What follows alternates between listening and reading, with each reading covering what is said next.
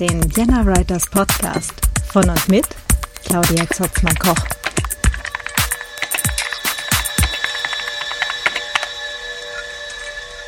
Hallo und ganz herzlich willkommen äh, beim Vienna Writers Podcast.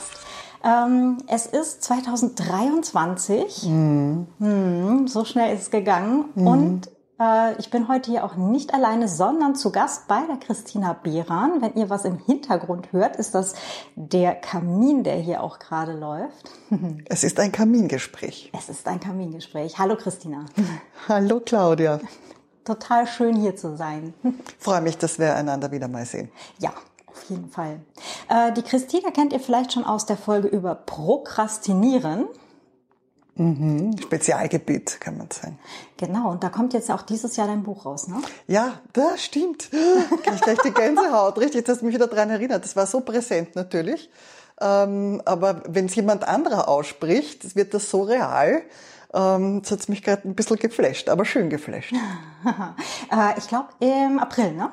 März, April mal schauen. Ne? Mhm. Also quasi Frühjahrs, Frühjahrserscheinung. Mhm, genau. Super.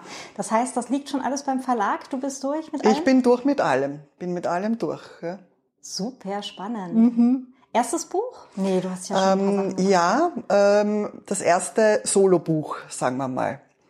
Und es ist schon sehr interessant. Also abgesehen von einer Diplomarbeit, die jetzt auch nach Jahren wieder Interesse ähm, hervorgerufen hat, spannenderweise, und schauen, ob man nicht das publiziert. Ähm, und ähm, einem Gemeinschaftswerk mit anderen Wissenschaftskollegen ist das jetzt meine erste Soloarbeit ähm, mit einem Verlag. Ja. Super. Mhm. Das heißt einmal so das richtig volle Programm mit, äh, ne, also Verlagsvertrag und ja wahrscheinlich diversen Verhandlungen auch mit dem Vertrag. Das war super easy, muss man sagen. Das war gar nicht so wild. Also ich, das war schnell erledigt. Ich glaube, du hattest mir aber verraten, du hast dir auch Hilfe geholt, ne? Ich habe äh, mir Hilfe geholt von einem XXXXX. ähm, ja, schon viel, das ist wie ein Spoiler, ne? Oder ein Outing eigentlich mehr. Und der ist zum Glück Rechtsanwalt. Und dem habe ich das geschickt und das war ähm, auch gut so. Mhm. Aber es war ziemlich alles in Ordnung. Ja, super. Ne? Also Verträge lesen lernen ist äh, ganz ja, wichtiger Skill. Absolut. Und wenn man selber nicht ähm, lesen kann oder mag, dann ähm, bitte ähm, auslagern. Aber das ist schon wichtig. Gell? Ja, ja, ganz dringend, weil es natürlich auch unser Einkommen als Autorinnen mhm. sichert. Ja. Na, und da, da kommen wir eigentlich auch genau zum Thema schon. Mhm. Habe ich mir gerade versehentlich selber eine Brücke gebaut. ähm, Genau, ähm, und zwar wollen wir uns ja unterhalten über so Glaubenssätze. Was glauben wir eigentlich selber mhm. über verschiedene Sachen, zum Beispiel auch den Wert unserer eigenen Arbeit. Mhm. Ähm, aber auch, was glauben wir denn als Gesellschaft so für komische Dinge? Mhm. Ja, und mhm. ähm, ja, wo fangen wir jetzt, glaube ich, am besten an? Hm. Was ist dein Glaubenssatz? Das ist mal eine gute erste Frage. Ja, also was ist ein Glaubenssatz? Ähm, klingt ja so ein bisschen mysteriös und hat nahezu etwas Esoterisches, mhm. also Glauben. Ähm, und ähm, muss man gar nicht. Also die Wissen, also die Psychologie ist ja die Wissenschaft vom Erleben und Verhalten. Nehmen wir doch da Anleihen. Und ein Glaubenssatz ist eigentlich eine Überzeugung die sich verselbstständigt. Also es gibt schon Überzeugungen, ähm, derer man sich bewusst ist, aber die meisten rennen unbewusst. Und darum halt so der, der Glaubenssatz ist das, was so ähm, automatische Annahmen, die sich verfestigt haben, würde ich sagen. Das sind ähm, die Überzeugungen, mit denen wir ähm, durchs Leben ähm, gehen, fahren, was auch immer, schweben ähm, am besten. Äh, und ähm, geht zurück auf die Erfahrungen, die wir machen und die speichern wir ab unter gut gewesen wieder machen, schlecht gewesen bleiben lassen. Mhm. Und wenn man eine Erfahrung öfter macht, dann automatisiert sich die und wird abgelegt und es ist ein sehr guter Mechanismus, damit man nicht jedes Mal neu entscheiden muss, gut oder schlecht, weil diese hm. Entscheidungen ähm, verbrutzeln, ähm, wie du mittlerweile schon weißt, ordentlich Energie ja. und das mögen wir nicht so gerne. Also ähm, unser Gehirn schaut auf unser Gesamtsystem, also wir als ein Ganzer sind darauf ausgelegt, dass wir möglichst so viel Energie immer zur Verfügung haben, falls der Bär uns hinten nachläuft, wir dem doch noch entkommen. Mhm. Das heißt, unser Gehirn ist mal grundsätzlich dafür da, dass es so energiesparend wie möglich uns ablaufen lässt? Einerseits, genau, das ist so ähm, ein Body Manager, Body Managerin. Ähm, die, also das Gehirn sorgt eben dafür, dass wir möglichst Energie ähm, verbrennen, aber das effizient, mhm. bitteschön, mit dem Ziel, und das finde ich dann wieder sympathisch, dass es uns im Hier und Jetzt möglichst gut geht. Mhm. Ähm, und in dieses, na, also deswegen gibt es dann halt so Automatisierungen mhm. für alles Mögliche, was halt eben einfach öfter passiert. Und da fallen dann halt auch so Sachen rein, wie dass wir uns negative Sachen viel besser merken als positive, was jetzt ja vielleicht so für die Ein-Sterne Amazon-Rezension vielleicht interessant ist für die Zuhörenden. äh, negative Sachen fallen uns deswegen halt oder merken wir uns deswegen mehr, weil sie für uns halt vor 30.000 Jahren irgendwann mal überlebenswichtig waren. Absolut. Absolut. Also es ist ähm, eine positive Erfahrung, ähm, ist nice to have. Mhm. Ähm, wenn sie das Überleben nicht sichert, ja, mei. Ne? Drum ist ähm, Sex und alles, was drumherum ist, Pleasure, das merkt man sich schon. Ne? Also sexuelle Attraktivität. Mhm. Beispielsweise die Evolution findet es super, weil dann ähm, sterben wir nicht aus. Also das ist irgendwie eine gute Geschichte. Und die negativen, du brauchst ja für die Evolution auch Menschleins beispielsweise mhm. und die mögen doch bitte überleben. Und ähm, alles, was ähm, gefährlich ist, wird ähm, besonders mit Aufmerksamkeit angesteuert, so wie du es gesagt hast auch. Und wir haben tatsächlich, es gibt sowas wie eine Formel, der, äh, der Kollege Baumeister, mittlerweile emeritiert, in Florida viel geforscht zu dem Thema positive und negative Erfahrungen. Also die Macht des Negativen, glaube ich, ähm, so in die Richtung geht es. Ähm, die, ja, irgendwie so. Und ähm, der hat so eine Art ähm, Formel, die man gut anwenden kann. Das ist so fünf ähm, bis ähm, sieben zu eins. Also eine negative ähm, Erfahrung so, muss mit fünf bis sieben ähm, positiven ähm, Erfahrungen ausgeglichen werden. Das ist so grosso modo. Das wow. ist so also eine Formel. Ja. Und das kann man ähm, im Kleinen und im Großen anwenden, interessanterweise. Hm. Okay, zum Beispiel? Zum Beispiel, wenn jemand ähm, eine negative Bewertung ähm, mir hinterlässt, dann mhm. brauche ich fünf bis sieben positive. Bis, bis du dich wieder erholt hast? Bis ich mich halbwegs so. wieder erholt okay. habe. Mhm. Ähm, oder wenn man es ähm, so, auf so eine, eine, auf ein Prozentmaß auch umrechnet, wenn man Beziehungsleben, in welcher Form auch immer. Mhm. Also in Beziehungen, wenn man eine negative ähm, Interaktion hat, dann braucht man so fünf bis sieben positive, um das auszugleichen. Und wenn man das auf Prozente ähm, umrechnet, man kann es ja umfühlen, ne, weil es wird jetzt kaum jemand äh, zum Rechenstift greifen. Ähm, und wenn man sich denkt, wie ist denn da die Waagschale? 50 ähm, positiv, 50 negativ, dann würde ich sagen, schaut nicht so gut aus. Ne? Hm. Ähm, aber da hast du gerade auch was angesprochen, ne? die Sache mit diesem Fühlen. Mhm. Ähm, wir Menschen verstehen uns ja immer ganz gerne als rationale Wesen. Mhm. Ja. Aber tatsächlich läuft ja eigentlich ganz viel eigentlich übers Fühlen ab, oder? Absolut. Ähm, es ist eine große narzisstische Kränkung, diese Erkenntnis dass wir den Großteil unseres Tages eine, erstens mal unbewusst, das ist ja, das ist ja mhm. heftig, ne, unbewusst, klingt aber nicht so schlimm, wenn man ähm, auch sagen kann, dass wir intuitive, emotionale Experten sind. Was meine ich damit? Wenn du ähm, dich vor deine E-Mail setzt und da kommt ein Mail rein dann, und du siehst einen Absender, mhm dann brauchst du gar nicht wissen, was drinnen steht, brauchst gar nicht den Inhalt und rational dir das durchdenken. Du hast eine emotionale Reaktion auf den Absender und wirst ungefähr wissen, was dich erwartet. Und das ist so die emotionale Expertise. Und die ist auch die, die uns gut durch den Alltag bringt. Mhm. Und das ist aber automatisiert. Also Emotion und, und, und Automatisierung hängt zusammen. Wir haben ja gerade mal eine Notiz, für, kommen wir glaube ich nachher gleich mal drauf. Bei E-Mails und Absendern, ja. Mhm. Ähm,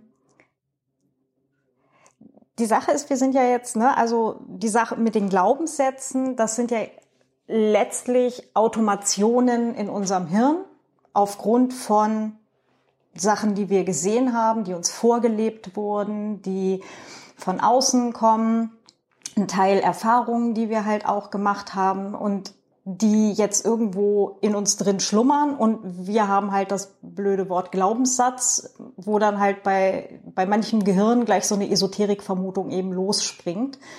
Vor allem, wenn man dann auch sagt, ja, die Dinger kann man auch aufspüren und man kann halt auch an ihnen arbeiten. Stimmt auch.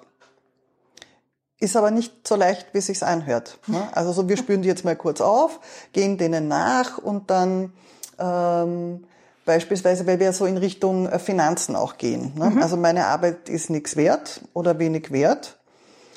Und ja gut, das habe ich ja bewusst da. Da ist ja die Grundannahme dahinter, wir sind ähm, größtenteils bewusst und verstandesmäßig unterwegs und dann brauche ich den Glaubenssatz mir nur herholen und ähm, dann formuliere ich den einfach um und fertig. Mhm. Aber so, so einfach ist es ja schon mal gar nicht, weil schon alleine dieses meine Arbeit ist nichts wert, darauf zu kommen, dass das letztendlich das ist, was hinter Sachen steht wie ähm, ich traue mich für einen Vortrag nur 150 Euro vorzuschlagen, weil ich gefragt werde, was möchtest du denn dafür haben? Oder keine Ahnung, ich verstecke meine eigenen Bücher doch lieber eher in der Schublade, statt sie eben mit ins Regal zu stellen oder ähnliches, ja. Das sind so Sachen oder Handlungen in der, also die sich dann halt in der Welt zeigen, wo aber eben so ein Glaubenssatz dahinter steckt. Mhm. Und da sind die Emotionen die allerbesten Detektoren, wenn wir jetzt davon ausgehen, dass wir Glaubenssätze mal aufspüren sollten. Nehmen wir an, ein Glaubenssatz, eine Überzeugung wäre hinderlich. Oder es gibt ein Thema, da bremse ich mich selber aus. Formulieren wir es noch allgemeiner. Mhm. Es gibt ein Thema, da bremse ich mich selber aus. Ich möchte dem gern auf die Spur kommen. Und das war ein sehr schön, es waren sehr schöne Beispiele von dir, weil da der emotionale Unterton gleich dabei war. Und an dem würde ich mich ähm, orientieren. Also wenn man sagt, versuchen wir es mal mit einer ganz absurden, das ist auch schon eine Wertung drinnen. Über die Wertungen kommen wir auch an Überzeugungen ran mhm. und an Glaubenssätze ähm, ich verlange jetzt mal absurd Wertung, ähm, 1000 Euro für ähm, einen Vortrag. Das heißt, für mich ist das absurd. Und wenn ich jetzt ähm, die Anleitung bekäme, ja, verlang doch jetzt mal 5000 Euro, da auf die, auf den eigenen Körper und die Emotionen, die damit verbunden sind, zu achten. So, das kann ich nicht machen. Also Gänsehaut, ähm, einatmen, so ein Schreck. Mhm. Ähm, also da so ähm, konditioniert vielleicht auch als Vokabel kann man dazu nehmen. Also dieses, so ein, eine ganz schnelle Reaktion, nein, das kann ich ja nicht machen. Mhm. Und das ist eine Spur in Richtung automatisiert, in Richtung Überzeugung, das, ähm, was ähm, ich ohne es zu hinterfragen, ähm, als erste Reaktion habe. Mhm. Und das ist eine gute Spur. Und dann könnte man sich entlang handeln, so was wäre, also was für einen Betrag könnte man denn verlangen, dass ein gutes Gefühl daherkommt. Und da pendelt man sich ein. Also das ist so die Detektivarbeit, die man bei sich selber anstellen kann. Hm. Umgekehrt natürlich auch, wenn ich jetzt dran denke, so, hm, ich kriege dann 150 Euro, ich fahre da einen Tag lang hin, ich fahre wieder einen Tag lang zurück. Ähm, ich höre hinterher, äh, die männlichen äh, Vortragenden haben dann ihre 1200 Euro gekriegt. Ähm, wie fühle ich mich denn dann? Und dann ist dann halt sowas wie wertlos oder ähm, demotiviert letztendlich und äh, herabgestuft also wäre jetzt so das, was bei mir dann Gleichheit käme mit diesem, fühle ich mich mit den 150 Euro denn tatsächlich wohl oder ist das eher so eine Reflexhandlung?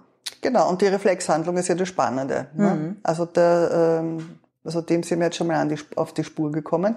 Könnte aber auch sein, dass einem das wütend macht. Ne? Mhm. Also da kommt man dem mal auf die Spur und die Wertlosigkeit und die anderen. Und ähm, es ist aber nicht fair. Fairness ist ein ziemlicher mhm. ähm, Aktivator auch. Also wir mögen es gerne fair. Und dann könnte man eine Wut kriegen. Mhm. Und dann könnte man aggressiv werden. Also im Maßen. Und aggredere heißt ja ähm, etwas angehen. Und das wäre eine, ähm, eigentlich so eine Energiequelle, weil diese Frustration und sich das Zurückziehen und die Wertlosigkeit, ähm, also das geht, wie gesagt, ähm, in den Rückzug. Und wenn es ähm, einen aber aggressiv macht, mit ähm, Gänsefüßchen ähm, links und rechts, die man ja nicht sehen kann, mhm. ähm, dann könnte man das Ding angehen. Mhm. Okay. Genau, aber jetzt sind wir gerade noch quasi bei, wie finde ich jetzt so meine, mhm. meine Glaubenssätze. Also mhm. ne, das eine ist eben, sie zeigen sich sehr unbewusst und sehr unterschwellig in dem, wie wir handeln, in dem, wie wir auf Angebote reagieren zum Beispiel oder auf Aufforderungen, auf so Sachen wie Vertragsverhandlungen. Ähm, also das sind, da sind ganz, ganz viele Automatismen, die uns einfach quasi dadurch schleusen irgendwie. Mhm. So, und wenn wir jetzt halt drauf kommen, okay, Moment, irgendwas, äh, irgendwas macht mich daran jetzt wütend, aggressiv, traurig, lässt mich doof fühlen und so weiter, dann drauf kommen, wie bohre ich jetzt quasi weiter? Mhm. Was steckt dahinter? Mhm. Mhm. Genau. Und dann hat man schon mal eine Analysephase. Man sammelt von sich selber quasi Daten, wie man das in der Wissenschaft halt so macht. Ja. Und dann werten wir die für uns aus und kommen zu einem Ergebnis. Und das Ergebnis kann sein, es hat was von hast, also ich nehme dein Beispiel auf, ähm, so das bin ich nicht wert. Ne? Also mhm. mehr bin ich nicht wert. Gleichzeitig macht es mich aber emotional nicht ausgeglichen. Also es ist irgendwie nicht in Ordnung. Mhm. Also es ist eine Automatik, mit der bin ich aber nicht zufrieden. Das heißt, wir müssen es ändern. Mhm. Ähm, ein Ding, um drauf zu kommen oder auch um weiter zu bohren, ist ja zum Beispiel auch äh, Freischreiben. Also ja. gezieltes Freischreiben, das ist, also das mache ich persönlich sehr, sehr gerne. Ähm, heute wird das auch irgendwie schon so was wie Gedankendownload oder ähnlich genannt. Also da gibt es unterschiedliche Sachen. Ähm, für mich ist Freischreiben immer noch das äh, für mich passende Wort. Ansonsten, wenn ihr irgendeine andere Sachen dazu liest. Ähm, genau, also ich schreibe oder ich denke mir halt, das ist jetzt meine Frage, das ist meine Zielsetzung, schreibe die oben halt auf die Seite und dann gebe ich mir halt entweder eine Seite, zwei Seiten, drei Seiten oder ich sage, ich habe eine bestimmte Zeit und dann lasse ich wirklich einfach mal Gedanken rausfließen und wenn mir nichts mehr einfällt, dann frage ich mein Hirn und was noch? Hm, vorbildlich. Oder sage, und deswegen fühle ich mich Punkt, Punkt, Punkt und lass, also ich fordere dann halt auch wirklich, dass mein Hirn mehr ausspuckt, weil mit, ja, weiß ich nicht oder mir fällt nichts ein, komme ich halt nicht weiter. Das ist ganz nett, aber hallo Hirn, wir wollen ja gucken, dass wir an diesen blöden Glaubenssatz jetzt gerade drankommen und schauen, wie wir mit dem weiterarbeiten und deswegen eben so ein Nachhaken und es kommt dann auch immer was. Also auch wenn es nicht angenehm ist manchmal, aber wir wollen ja wissen, was ist denn jetzt gerade eigentlich das Problem? Absolut vorbildlich. Da sind so viele Elemente dabei, die so hilfreich sind. Also das wirklich so anzugehen, weil angefangen mit dem ähm, das Ziel oben drauf schreiben. Also können wir gleich mit einem Mythos mit aufräumen, nämlich das positive Denken. Ne? Also ich stelle es mir einfach nur vor ähm, und dann werde ich schon ans Ziel gelangen. Äh, nein, sagt die Forschungslage, so mhm. ist es nicht. Also positives Denken ist eine feine Geschichte. Also wie hätte ich es denn gern und sich das zu überlegen, am besten am Abend vorm Einschlafen, weil positives Denken beruhigt und dann gleitet man eher äh, ins eigene Traumland rüber. Aber wir brauchen ja eine Aktivierung. Mhm. Also ein Ziel zu haben und dem eigenen Hirnkastel damit die Anweisung zu geben, jetzt alles bitte zu diesem Thema, und fabelhaft auch dieses Was noch.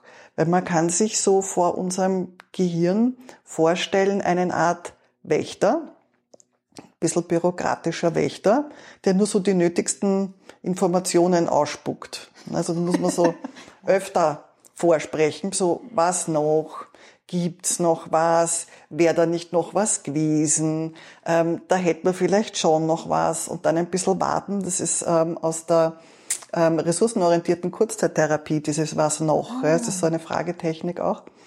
Und darum gefällt mir das, also das Ziel, ähm, das Freischreiben da, damit und ähm, dieses was noch, diese drei Elemente fabelhaft. Yay! Ja, super, wirklich. Versehentlich richtig gemacht. Ja.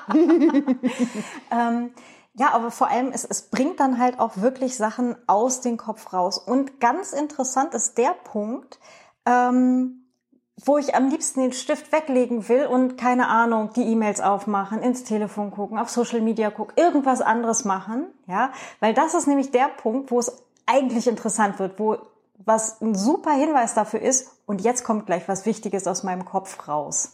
Und ähm, dieser Wächter, von dem du da gerade gesprochen hast, der will das gerade verhindern. Ich sehe da gerade diesen Asterix und Obelix-Typen mit. Sie fangen gerade an, mich mit ihrem Hafen zu langweilen.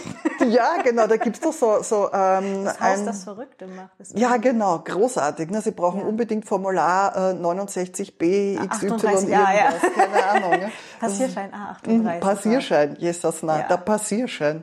Ja, großartig. Aber genau das ist es letztendlich. Ne? Und immer dann, wenn, wenn der Kopf quasi einen dazu bringt, abzubiegen und was anderes machen zu wollen, das ist eigentlich der Hinweis dazu, dass man gerade einer Sache auf der Spur ist. Und dann sollte man es nämlich eigentlich genau nicht hinlegen, den Stift, sondern jetzt genau dranbleiben.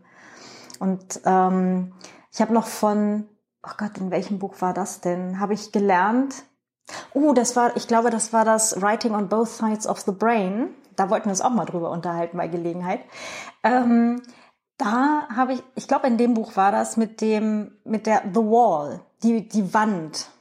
Eigentlich so aus dem Sport, äh, also die ähm, von BergsteigerInnen, dass es irgendwann diesen Punkt gibt von, nee, reicht, ich dreh um. Ich kann nicht mehr, ich kann wirklich nicht mehr. Und dann ist so dieses und jetzt noch zehn Minuten weitermachen und du machst halt eine neue Höchstleistung oder eben in, in, im, im Schreibfall ist das, okay Hirn, wir machen das jetzt noch zehn Minuten und wenn es bis dahin immer noch langweilig ist oder nichts kommt oder irgendwas, dann hören wir auf und machen uns einen Kakao oder was auch immer dann halt die Lieblingsbelohnung ist, die man gerne hätte. Ausgezeichnet Belohnung auch noch. Also man hängt sich die, äh, selbst die Karotte vor die Nase. Wunderbar. Mhm. Noch ein, noch ein gutes Element.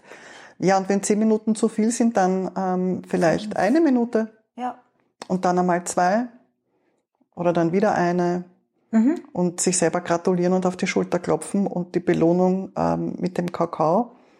Ja, völlig einverstanden. Oder was auch immer ist. Ja, ja, na, Belohn, ist, ja. Kakao ist super, weil da freut sich nämlich das Belohnungszentrum. Ähm, das reagiert auf ähm, süß. Mhm. Weil unser Gehirn in Glucose schwimmt, das ist immer eine Belohnung. Ah.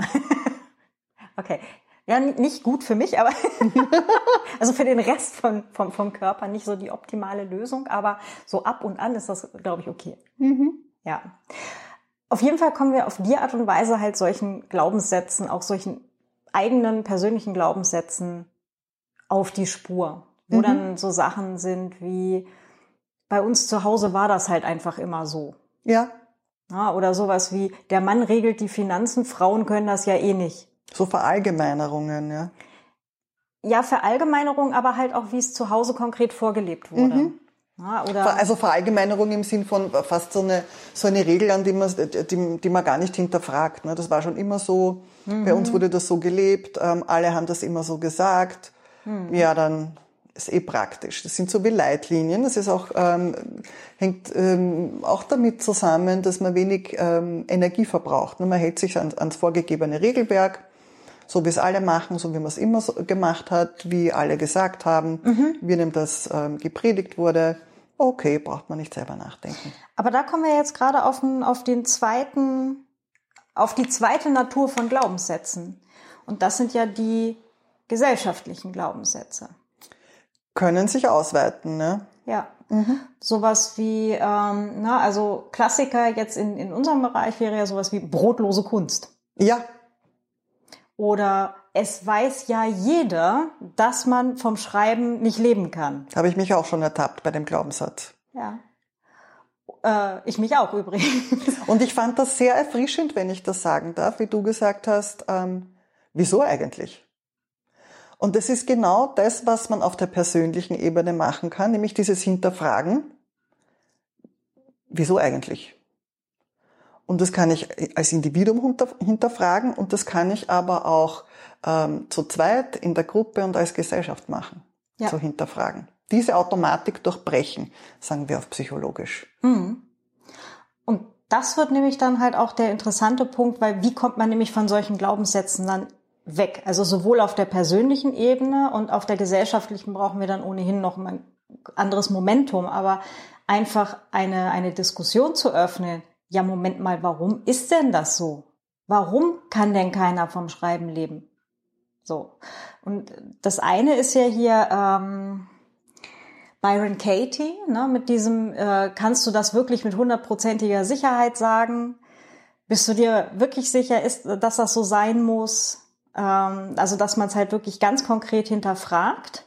Ähm, ich gebe euch da einen Link in die, in die Show Notes zu dem, äh, wie halt diese Frage, Frageabfolge ist, ähm, wo man dann halt auch, ne, also ist man ganz sicher äh, und so weiter und dann halt hinterher den Glaubenssatz einmal um, umkehren und sagen kann, äh, oder versuch mal den Gedanken, vom Schreiben kann man leben. Ja, genau. So, und dann halt so dieses Umgekehrte, so, wait, what? vom Schreiben kann man sehr gut leben. Es gibt sogar Leute, die das schaffen tatsächlicherweise, mhm, ja. Genau. Und wenn man das ausspricht, dann merkt man wieder diese emotionale Ebene. Ja. Geht das leicht? oder geht es nicht so leicht? Und wenn es nicht so leicht geht, dann grabt man noch ein bisschen nach. Und dieses Warum ist das so, völlig einverstanden. Und dann äh, beispielsweise vom Schreiben, das weiß ja jeder, dass man vom Schreiben nicht leben kann, das dann umzudrehen und zu sagen, das weiß ja jeder, dass man vom Schreiben gut leben kann. Hm. Äh, echt jetzt? Also da merkt man, da dreht so ein paar Schrauben ähm, um und das und dann nicht nur dem Warum nachzugehen, sondern auch, so wie du gesagt hast, ähm, auf individueller Ebene kann man es auch gesellschaftlicher auch machen. Was ist denn das Ziel? dass man mhm. vom Schreiben leben kann. Ja. Und wie kommen wir dorthin? Das ist die richtig gute Frage. Das ist die richtig gute Frage. Und das setzt uns aber wie so ein kleines Trüffelschweinchen auf die Spur erst. Mhm. Das Ziel vom Schreiben leben können. Und das ist ähm, mit ähm, individuellen und ähm, kontextuellen Glaubenssätzen, das ist der, der, der gleiche Mechanismus. Ja. Und da nehme ich dann halt auch wirklich quasi uns als Gesellschaft herauszufordern und sagen so, gucke mal, das haben wir hier alles in unserem gesellschaftlichen Automatismus drin. Das ist das, was uns als Gesellschaft letztendlich formt, unser mhm. Zusammenleben bestimmt, mhm. unsere Businessmodelle bestimmt, mhm. ja, also auch unser, unser ganzes wirtschaftliches Leben, unser ganzes persönliches Leben. Das ist das, wie unsere Gesellschaft im Inneren tickt ja, ohne dass wir uns dessen bewusst sind und uns da dann herauszufordern und sagen so und jetzt weiter da. Ja. Und können wir damit nicht vielleicht mal aufräumen? Ja, können wir, müssen wir auch. Ne? Also es ist, sind so gesellschaftliche Übereinkünfte, die aus vielen Überzeugungen bestehen und sich dann ähm, verdichten zu einer Selbstverständlichkeit, mhm. ähm, so einem Mainstream wie dem ähm, Homo economicus beispielsweise, den es gar nicht gibt. Das, ist, mhm. das heißt, es ist nahezu wurscht, ähm, ob ein Modell, ein Überzeugungsgemenge stimmt oder nicht inhaltlich. Wir handeln danach. Mhm. Ja, weil ähm, zum Beispiel die Aussage, also jetzt äh, auf gesellschaftlicher Ebene Glaubenssatz, wenn du am Land wohnst, brauchst du ein Auto. Ja. Ja, so ohne das jetzt dann zu hinterfragen, so warte mal, brauche ich das wirklich? Mhm. Na, wie sind denn, und ja, wir wissen alle, ähm, ländliches Gebiet schwierig mit Öffis, aber muss es das denn sein? Ja, ja das schauen wir uns in der Umweltpsychologie ähm, an, weil ähm, da ja das Wichtigste ist, wie in unseren ähm, kleineren Leben natürlich auch, dass wir die Erkenntnisse, die wir haben, dass die in die Umsetzung gelangen. Und wenn wir sagen, wir möchten weniger motorisierten Individualverkehr haben, ist die Frage nach dem Ziel und wie schaffen wir das. Also das Ziel ist weniger ähm, motorisierten Individualverkehr. Sagen wir der Glaubenssatz, am Land braucht man immer ähm, ein Auto, immer. Mhm. Also das, diese Verallgemeinerung würde ich als mhm. allererster rausnehmen, immer und alle. Hinterfragt mhm. man als erstes, gibt es Ausnahmen? Gibt es Beispiele, die nicht so viel Energie verbrauchen, so dass der Widerstand so groß ist und man dann es nicht macht. Also wie wird das leicht, wie ist es niederschwellig? Gibt es Ausnahmen? Wo sind die guten Beispiele und wie machen die das? Brückengedanken. Brückengedanken. Ja, ist auch noch ein total hübsches, äh, hübsches Thema an der Sache. Ähm, aber, ne, Moment, ich mache mir Gedanken. So, hier kurz notiert. Ähm, aber dieses Hinterfragen, ne, wo sind denn die Ausnahmen? Oder wo gibt es denn andere Optionen und sich damit dann schon mal irgendwie die erste Brücke bauen und sagen, so, nee, das ist nicht hundertprozentig wahr. Es ist vielleicht 90 Prozent war, ja. Und dann ist man schon wieder einen Tick weg. Und vor allem 10 Prozent offen für andere Lösungen. Mhm. Ja, und, und man hat das immer gekillt dann, ja. Ja.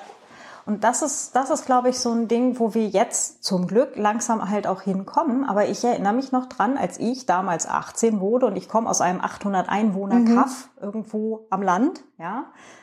Immerhin gab es einen Bahnhof, aber zu der Zeit, äh, als ich halt dann auch anfing, halt ins, ins Gymnasium zu fahren und so weiter, da fuhr halt alle zwei Stunden ein Zug und mhm. der letzte halt um zehn zurück.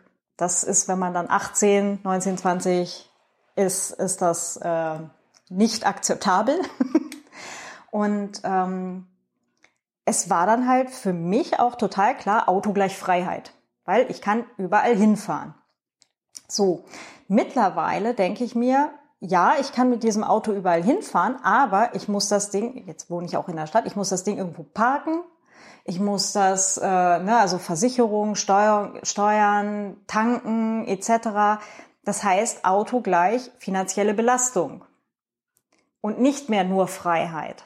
Ja, also das, da habe ich bei mir jetzt dann, lang hat's gedauert, aber doch, halt auch dieses, ähm, diese Umkehr letztendlich selber festgestellt an diesem, das ist nicht mehr nur uneingeschränkt das tolle Ding, mit dem ich auf jede Party kann oder das mir ermöglicht, dass ich ne, bei allen möglichen Festivitäten bin, ohne dass ich äh, irgendwie vier Stunden Anreise habe oder vielleicht gar nicht hinkomme, wenn es irgendwo am anderen Land war, so, andere Seite der, der großen Stadt oder sowas.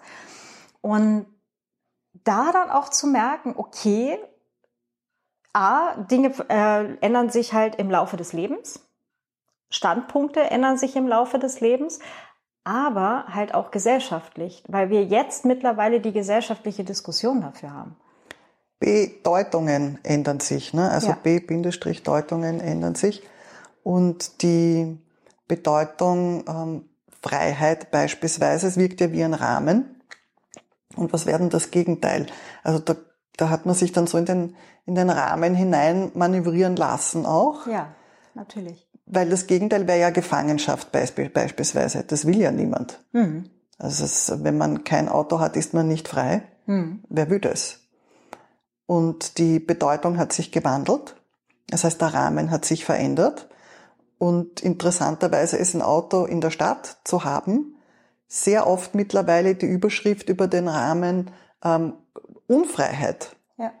Ich muss dafür sorgen, ich bin angehängt. Das ist nahezu wie so ein ganz ein lästiges Haustier, das man nicht wollte. Ne? Hm, das arme Tier. Das arme Tier, ja genau, das ist, ja. zu, das ist zu, zu herzig. Ne? Wir merken, dass ja. die Bedeutung nicht ganz stimmt.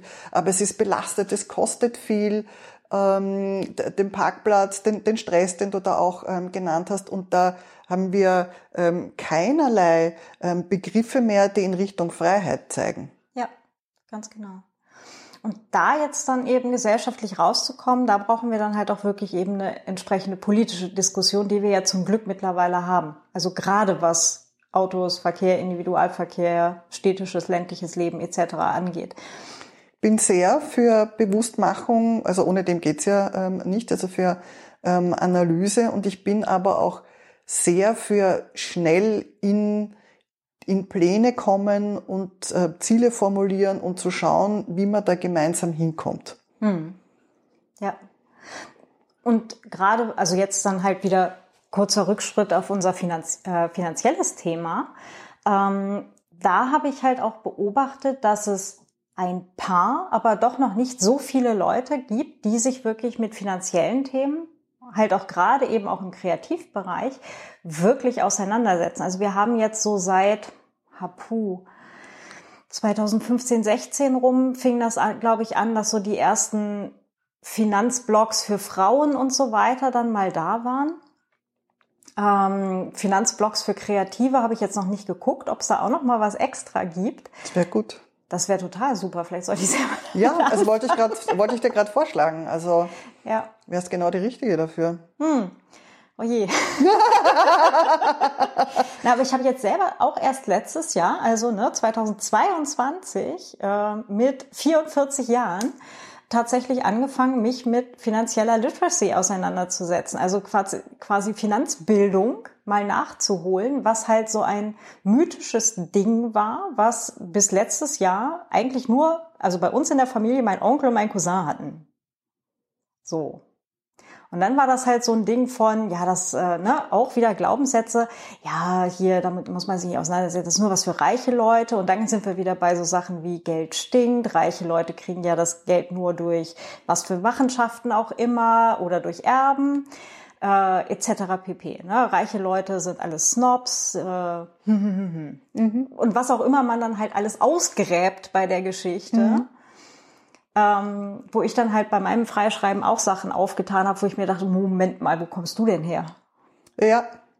Und das ist nämlich auch eine Erkenntnis gewesen, gerade eben mit dieser Auseinandersetzung mit finanziellen Sachen, hochemotionales Thema wirklich, ähm, so, so Glaubenssätze, die, das hört nicht auf das hört nie auf. Also man ist nie irgendwann fertig damit, sondern irgendwann gräbt man einen auch so, der, der, den hat man seit man Kind war, dann mhm. gräbt man einen aus, ach gucke mal, das hat sich jetzt die letzten drei, vier Jahre irgendwo verfestigt, etc. Wo ich mir dachte so, hm, das, äh, da ist viel zu tun, offenbar.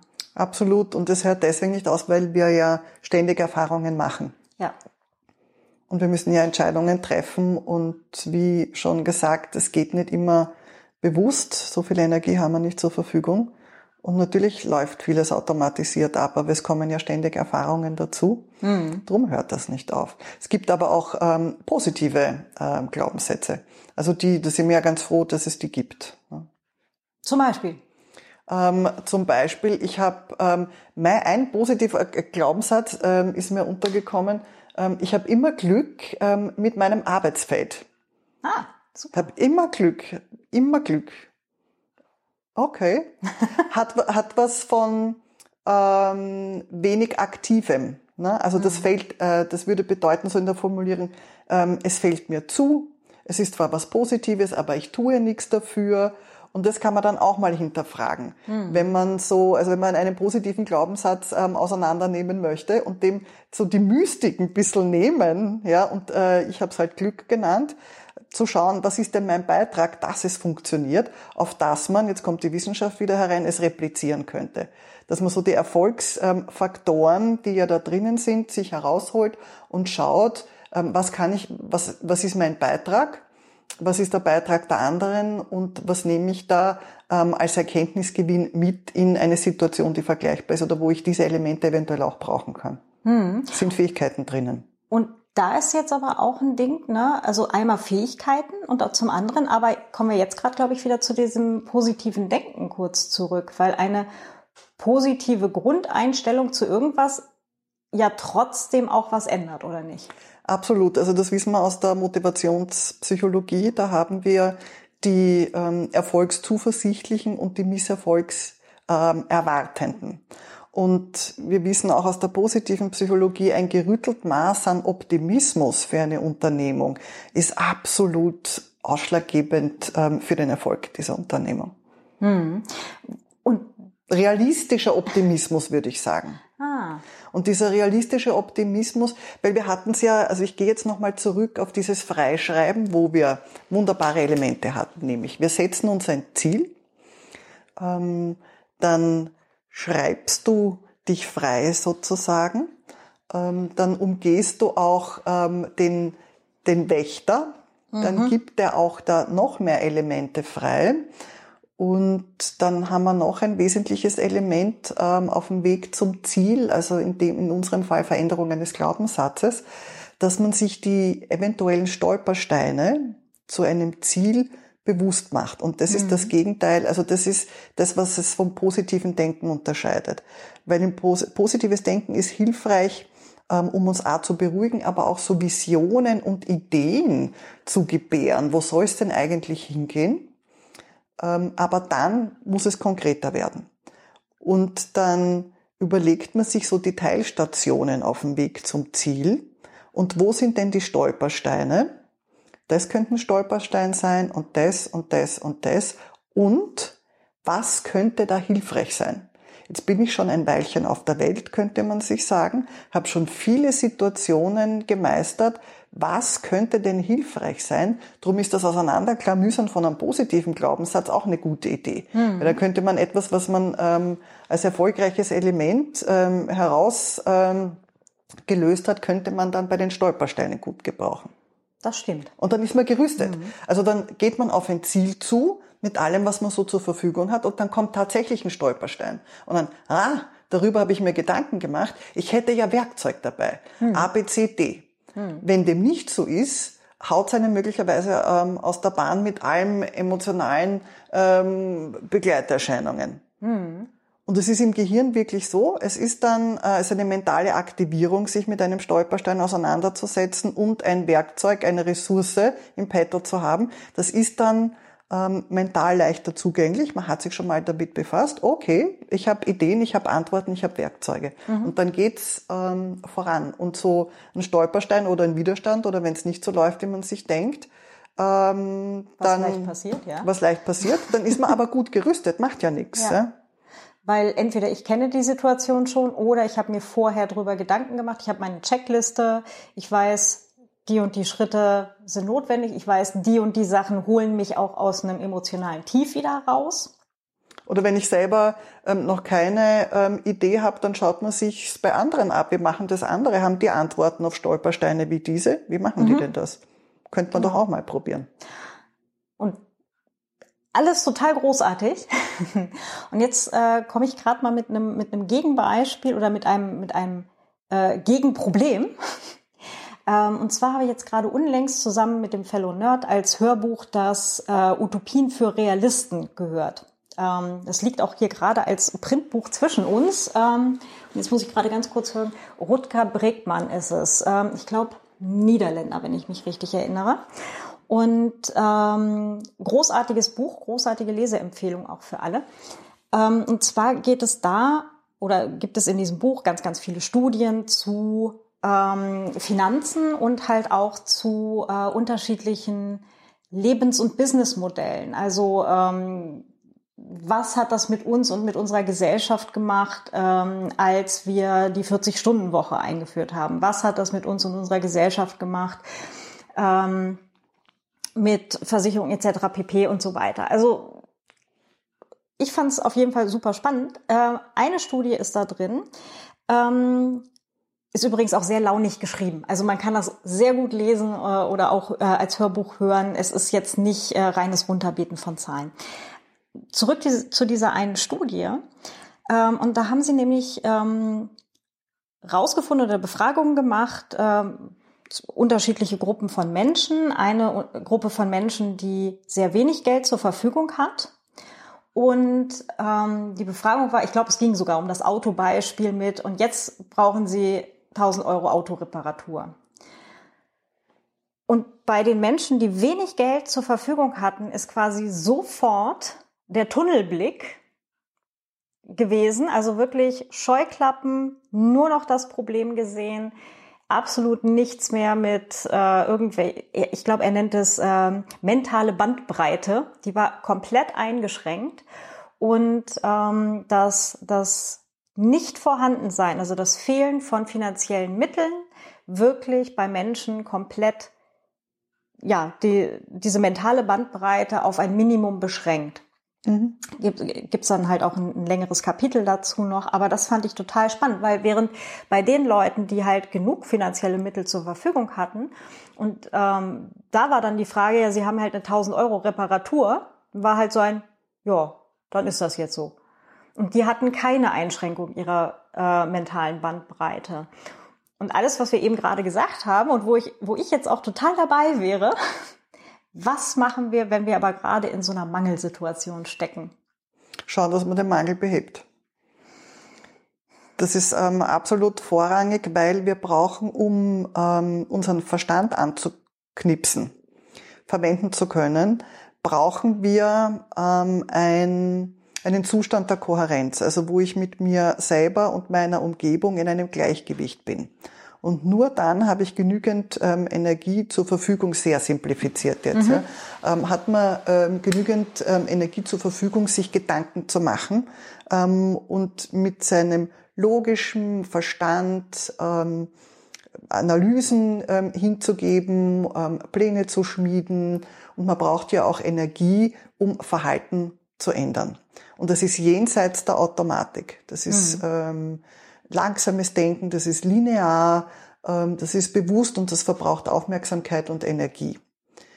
Und das ist ein sehr anfälliges Instrument im Sinn von, das braucht Kohärenz, Ruhe, ähm, es darf auch nicht äh, besonders laut sein, also es ist, Reize ähm, sind sehr ablenkend, ähm, auch diesbezüglich. Also man braucht wirklich Raum, Zeit und Energie ähm, um eben sich ähm, dorthin zu begeben, wo wir gerade vorher waren.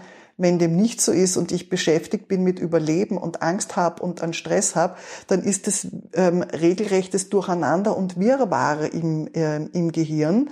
Wir spüren das auch, kommen gar nicht zur Ruhe, man ist wirklich mit anderen Dingen beschäftigt hm. und kommt nicht in den, ähm, in, in, ins Gleichgewicht, in die Balance und das ist vorrangig. Dann kann es erst weitergehen. Hm die Lösung ähm, halt in dem Utopien für Realisten wäre tatsächlich halt ein, ein ähm, Grundeinkommen, bedingungsloses Grundeinkommen für alle, um nämlich genau da rauszukommen, dass wir alle erstmal grundsätzlich keinen Mangel, kein Mangelproblem haben.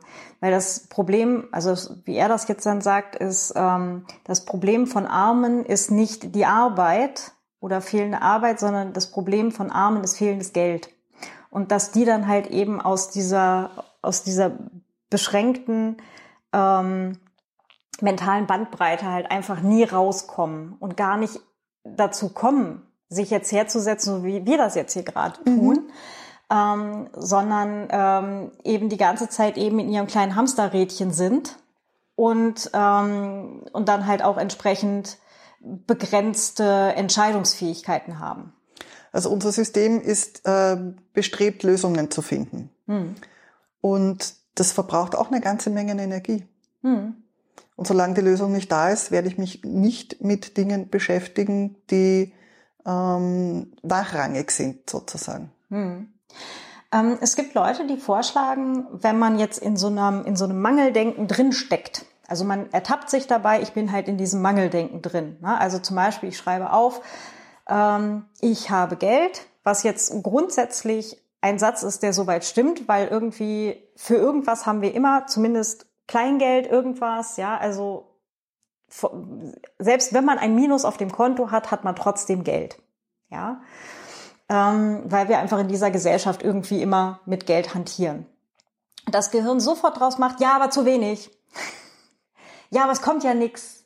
Ja, aber du, der Auftrag ist immer noch nicht da, etc. pp dann wird halt, äh, oder es gibt Leute, die dann vorschlagen, wenn man halt in diesem Mangel drin hängt, ja, dann, ähm, dann schau dir das doch quasi von der anderen Seite an, wenn du ähm, Kunden hast oder du schreibst jetzt ein Buch, dass du halt quasi an deine LeserInnen denkst.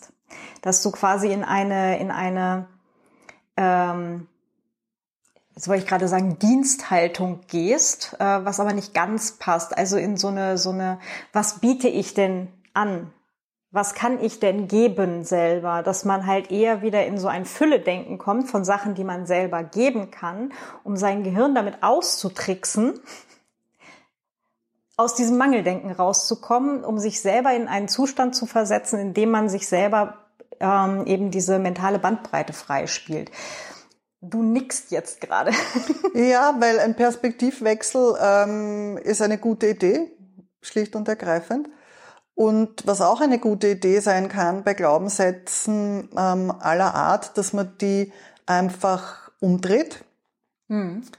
und dass also die Emotion, die unangenehme, die möglicherweise damit einher, das stimmt nicht und äh, dass man das einfach ignoriert. Und es gibt ähm, so im Embodiment einen Satz so Fake it until you become it. Ah. Mhm. Weil, wenn wir das von einer Metaebene betrachten, ähm, ein Glaubenssatz so gut wie der andere ist. Und ähm, ein, einen Satz, den ich mir immer wieder sage, ist genauso richtig oder falsch wie ein anderer. Der eine ist mit positiven Emotionen begleitet, der andere mit negativen. Ignoriere ich das halt mal eine Zeit lang und, ler und lerne und lerne es anders. Lerne mhm. um. Also es ist erstens Perspektivwechsel und dann das ähm, anders zu etikettieren. Why not? Mhm. Ähm, die Barbara Stanny, das Buch liegt ja auch gerade zwischen uns. Ähm Sekunde. Overcoming Under Earning von der Barbara Stanny ist auch das ähm, Prince Charming Isn't Coming. Ich muss echt mal gucken, ob es die auf Deutsch gibt. Ich gebe euch die in die, in die Show Notes. Ähm, die schreibt halt auch davon mit diesem, ja, ähm, ignorier die blöden Stimmen im Kopf, die dir gerade irgendwas, irgendwelche negativen Sachen halt äh, suggerieren oder, oder halt einsagen. Ähm, Ignorieren führt äh, oder halt äh, Gegenreden führt ihrer Meinung dazu, dass es, ähm, dass diese Stimmen bloß lauter werden und dass man sich in so eine Diskussion mit denen dann halt irgendwie eben begibt.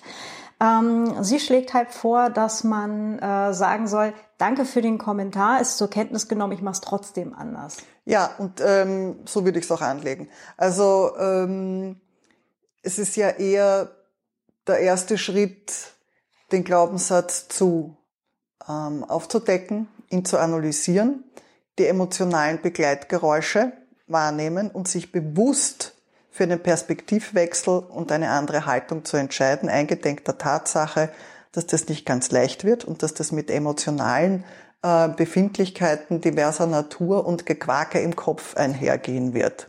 Hm. Also dass man das ganz bewusst angeht, auf alle Fälle. Ignorieren ähm, macht ähm, Kommentare ähm, oft noch mal lauter. Also das ist wie wenn man sich die Decke über den Kopf zieht und dann hat man den, hat man die, hat man die Stimmen unter der Decke und die werden dann noch lauter. Mhm. Ne? Also das braucht man gar nicht, es kann richtig ungemütlich werden.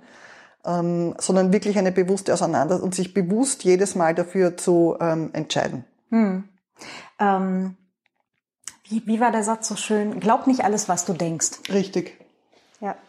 Und das ist so ein Ding, an dem knaps ich tatsächlich noch so ein bisschen rum, weil das ist ja das, was ich kenne, was mich jetzt äh, mein Leben lang begleitet hat, also schon 44 Jahre immerhin, wo ich mir denke, na, ich denke, das ist mein, ähm, meine Realität und meine Welt. Aber eben dieses, ja, Moment mal, woher kommt die denn eigentlich? Ja, sapere aude auch für uns selbst. Ne? Hm. Die Barbara Stanley übrigens, die hat auch ganz vorne in dem Buch drin, ich finde es gerade halt nicht so schnell, ähm, aber ganz vorne drin halt auch den Satz, uh, I am not an under-earner. I'm a writer. Everybody knows you can't live from writing. Mhm. Also ich, ich bin ja kein, kein Geringverdiener oder keine Geringverdienerin. Ich bin eine Autorin. Es weiß jeder, dass man vom Schreiben nicht leben kann. So, ja, doch. das muss doch gehen. Ja, wie geht das? Genau. Und wie geht das und wie kommt man halt auch aus diesen Sachen irgendwie raus, wenn man es geschafft hat, sich jetzt ein bisschen mentale Bandbreite mhm. freizuspielen? Mhm. Mm, es gibt halt auch so Vorschläge. Also es gibt ja so verschiedene Money Mindset Coaches, unterschiedliche Kurse, Coachings und so weiter, die man da machen kann. Ähm, in der Folge mit der Claudia Feldtänzer, da hatten wir da auch ein bisschen drüber geredet. Und ein Vorschlag zum Beispiel ist auch, also da gibt es dann einige Methoden, die vorgeschlagen werden, ähm, Tapping oder sowas, wo man dann halt äh, noch den Körper beklopft, anfasst, wie auch immer, wo dann mein Gehirn gleich wieder mit einer großen Esoterik-Vermutung gesagt hat, so ein Schwachsinn. Ähm, aber es ist ja nicht völlig weit hergeholt, weil man auf die Art und Weise ja noch das Körpergedächtnis irgendwo aktivieren kann, oder? Ja, also ich bin mit dem Tapping bin ich nicht so vertraut. Das liegt ähm, bei mir am Schreibtisch. Zwei Bücher habe ich schon dazu. Also ich bin ah. ähm, ein Kollege hat mir davon ähm, sehr begeistert ähm, berichtet. Ah, ja. Und da habe ich mir dann gleich, wie es halt immer so ist, habe ich mir gleich zwei Bücher dazu besorgt und ähm, das Harten noch des Lesens. Ähm, was ähm, natürlich ähm, schon verknüpft ist, ist die Emotion und der Körper, weil woanders sollten das stattfinden. Unsere Gedanken werden im Übrigen auch von einem, von unserem Körper begleitet oder begrenzt oder wie auch immer. Also es fliegt ja nicht in der Luft herum. Und es ist in der Tat ähm, ein großer Unterschied, mit welcher Körperhaltung ähm, ich einen Glaubenssatz ausspreche. Und wenn ich versuche, einem Glaubenssatz auf die Spur zu kommen, beispielsweise ich bin, ähm, also vom Schreiben kann man nicht leben, da bin ich sehr gespannt, welche Körperhaltung denn ähm, mhm. das wäre. Und wenn man ganz bewusst versucht, eine ausgedehnte, aufrechte, in die Länge entspannte Körperhaltung einzunehmen. wir, wir machen das hier gerade. Wir machen das hier gerade und auf dem Sessel wie auf einem Thron sitzt und sich so mindestens ähm, 20 Sekunden Zeit gibt. Und dann setzt man sich so hin und dann merkt man, dass der Atem, ein, ohne dass man großartig was gemacht hat, sich ein bisschen verändert. Mhm. Und dann den Glaubenssatz ähm, umdreht, nämlich in einen positiven, die Körperhaltung würde dazu passen, nämlich vom Schreiben kann ich gut leben. Mhm. Du siehst dabei gerade total entspannt aus. Kann ich gut leben. Ich bin, ähm, und das fühlt sich dann richtig an. Was brauche ich denn dazu? Ne? Also mhm. brauche ich einen Plan, wie komme ich dahin? Aber die Körperhaltung allein verändert die Emotion, die das unterfüttert. Mhm. Ich borge mir von meinem eigenen Gehirn eine Körperhaltung aus, die eher zu einer Erfahrung passt wie, ja klar. Mhm. Und dadurch kann man sich selber auch schon wieder in einen, einen besseren mentalen Zustand verbringen äh, oder äh, versetzen, als wenn ich jetzt hier, äh, ich mache das gerade auch mal so, so ganz zusammengekrümmt sitze, so klein, mich klein mache, möglichst wenig Platz einnehme, möglichst wenig Raum nehme mir auch, auch körperlich wenig Raum ja. nehme, ähm, wo ich dann halt tatsächlich auch schneller in so ein Mangeldenken komme. Absolut, also in einem Mangel empfinden ja. möglicherweise und ja. dann damit auch dem äh, auch das Denken. Und wir haben ja oft schon ähm, gehört, dass eine, eine Körperhaltung eine Wirkung, also eine unterschiedliche, eine andere Wirkung hat mhm. aufs Umfeld und haben oft vergessen, dass eine Körperhaltung auch auf uns selbst nach innen eine Wirkung hat. Ja. Und das ja. zu nutzen. Das ist ja das mit diesem Lächle. auch, also wenn man ganz schlechte Laune hat oder so weiter und man möchte sie aber nicht haben, sondern man sagt, okay, ich möchte jetzt diese schlechte Laune ablegen, dieses sich selber zum, zum Lächeln bringen, weil die Muskelhaltung, wie das Lächeln halt ist, im Gehirn halt sagt, äh, es ist aber jetzt eigentlich Lächeln angesagt. Ja, das ist, ähm, gibt es ein Experiment, das immer wieder wiederholt wird. Ähm, das letzte Mal habe ich es zitiert gesehen bei einem Nobelpreis für Verhaltensökonomik. Mhm. Die, man arbeitet nämlich mit einem Bleistift, den man sich quer in den Mund ähm, steckt, dass man beißt so leicht drauf und der Bleistift sollte so lang sein, dass er wirklich so die, die, die Bäckchen, die, unsere Wangen erreicht und dadurch gibt so einen Impuls, eben nach oben und dieser, ähm, die, diese, diese ganz feine Muskulatur dahinter ist auch dann aktiv eben, wenn wir lächeln. Und dadurch geben wir uns selbst die Botschaft, lächeln. Und dann kommt quasi vom Gehirn runter, äh, wenn lächeln, dann eigentlich gute Stimmung. Oder Freunde, ich meine, habe ich da irgendwas verpasst oder so? Ähm, okay, hier ist äh, die Muskulatur aktiv, aktiv für Lächeln. Ja, dann können wir bitte ähm, Neurotransmitter ausschütten, die für die zum Lächeln passen. Geht das? Und mhm. ähm, so verändert man eigentlich die eigene Neurotransmitterausschüttung. Mhm. Und es macht auch tatsächlich, ne, wo du gerade auch andere Leute sagtest, einen Unterschied. Also jetzt mit Maske im Supermarkt ist trotzdem eine andere Geschichte, aber trotzdem, also manche Leute schaffen es ja auch mit ihren Augen zu lächeln. Absolut, das, also das Lächeln, das, das ist das Duchenne-Lächeln. Also Lächeln bedeutet, dass die Augen mitlächeln. Wenn das nicht der Fall ist, merkt man das und dann ist es kein Lächeln. Genau. Aber auch eben jemandem, ein Lächeln schenken. Ne? Ja. Schön, schönes Ding. Einfach das Lächeln schenken, auch wenn es nur mit den Augen ist. Also wenn man es durch die Maske nicht sieht und die Augen aber mitlächeln, hat man trotzdem eine andere Situation zwischen Menschen. Absolut. Ja. Und das kann man sich ja dann auch selber zunutze machen. Ich kann ja auch mich selber anlächeln im Spiegel beispielsweise, schenke mir selber ein Lächeln, weil das Ganze dann auch nochmal zusätzlich zu sehen, somit yes, wir gucken uns jetzt freundlich in die Augen und sagen, ja, ähm, wir können gut vom Schreiben leben. Ja. Oder ich kann gut vom Schreiben leben. So, ja, wieder gerade hinsetzen. so. Hm. ist. Dass ich es mir selber glaube. Ne? Also Genau. dass es so eine emotionale Befindlichkeit gibt, dass ich mir das selber glaube. Und Genau. was ist da für eine Körperhaltung?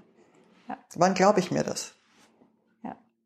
Wenn ich, wenn ich so da sitze, wahrscheinlich seltener Also als. je eingezogener ähm, von, von, von der Energie her, also wenn man sich wirklich reduziert, ähm, vorstellungstechnisch auf eine Erbse, Hm. die ganze Energie ganz einzieht und sie sich zusammenkrümmt oder sich ausdehnt,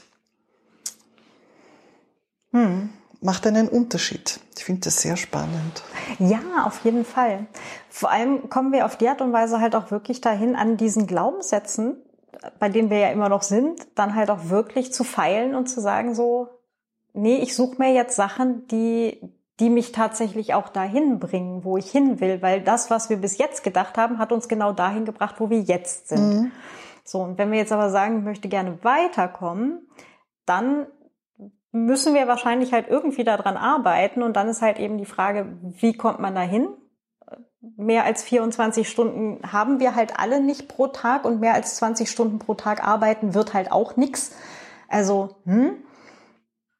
Tendenziell eher, wie schaffe ich es denn mit möglichst wenig Arbeitszeit oder halt weniger Arbeitszeit, weil wenn man dann halt wirklich irgendwann 16 Stunden die ganze Zeit am Rechner sitzt und vor sich hintippt und dann macht äh, abends noch Marketing und was weiß ich, Coverbildchen, was auch immer. Irgendwann kommen wir an der Stelle ja nicht weiter.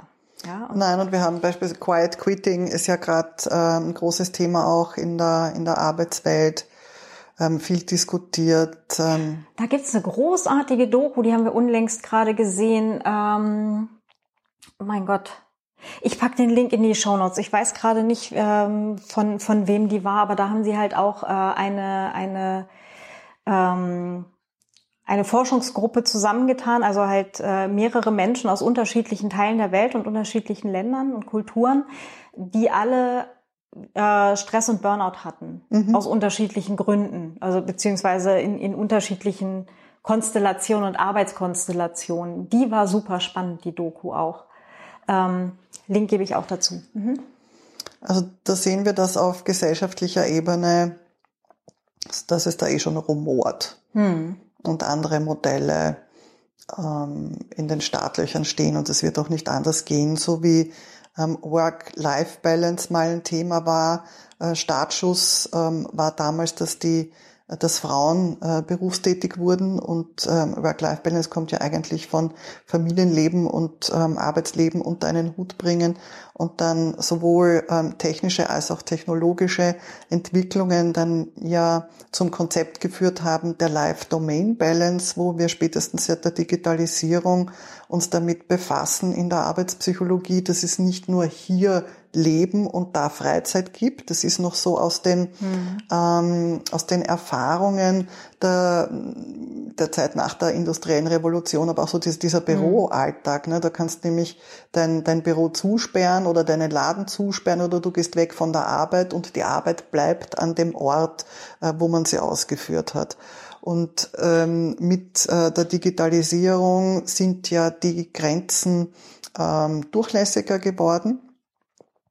Und da ist und da kann man dann nicht mehr von hier Work und da Live, finde ich auch eine interessante ähm, Trennung, ne, ähm, sprechen, sondern eben von ähm, Live Domain Balance. Es gibt unterschiedliche Domänen, ähm, also ich stelle mir das oft auch so wie, wie so Inseln vor, die miteinander verbunden sind und die haben zu unterschiedlichen Zeiten unseres Lebens eine, eine andere Bedeutung und ähm, sind weniger ähm, oder mehr ähm, intensiv oder vorrangig bespielt. Und da immer wieder den Ausgleich zu schaffen, ist mit der Digitalisierung und auch eben dieser Durchlässigkeit von, von Arbeit ähm, und Freizeit ähm, viel mehr dem Individuum überantwortet worden. Mhm.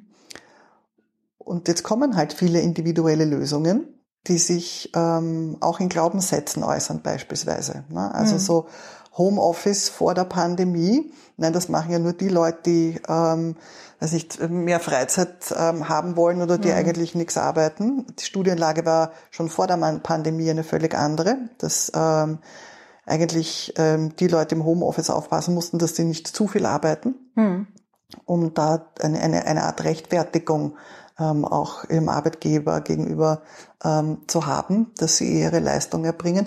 Und Homeoffice, nein, das ist ähm, für viele Unternehmen undenkbar gewesen. Und siehe da, es ging sehr schnell, war es doch möglich.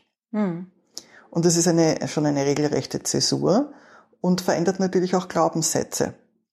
Also die Leute im Homeoffice sind, die arbeiten ja eigentlich nichts. ja. hat sich hat sich verändert in Richtung ja. ähm, was geht denn noch alles im Homeoffice? Dann kommt die Energiefrage auch daher. Ja. Und wie können möglichst viele Menschen ähm, so aufgeteilt werden, ähm, dass sie eventuell im Homeoffice sind und man gar nicht äh, einen ganzen Tag lang äh, das Büro nicht ähm, heizen muss. Hm.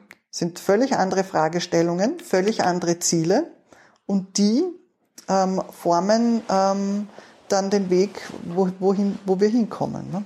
Ja. Ähm, wobei wir jetzt gerade aus diesem ganzen Arbeitsbereich ähm, da hatte ich jetzt auch gerade Weihnachten eine ganz interessante Diskussion, ähm, hängte sich eigentlich auf an Steingärten. Warum machen Menschen Steingärten, wenn wir doch eigentlich für die Natur viel eher grüne Wiese brauchen, äh, rumliegendes Totgehölz etc. pp. Ja? Warum machen Menschen Steingärten? Ähm, und dann war halt, ja, das, warum wohl? ähm, weil wir mittlerweile zum Lebenserhalt einer Familie oder halt auch eines, eines Haushalts zwei Vollzeiteinkommen brauchen, weil es nicht mehr so ist wie in der Nachkriegszeit, wie das bei meinem Opa zum Beispiel noch war, also bei meinen Großeltern. Mein Opa hat immer gesagt, ähm, es muss für die Familie, für das Leben der Familie und unsere normalen Rechnungen etc. muss das äh, Einkommen von ihm, vom Mann reichen und das Einkommen von der Frau ist dann halt für alles, was Spaß macht. Was soweit nett war, bei mir aber sich verfestigt hat, so das Einkommen der Frau ist ja nichts wert, wo ich dann auch, wo ich auch länger dran rumgeknaspelt habe. Das war ein Add-on, ne?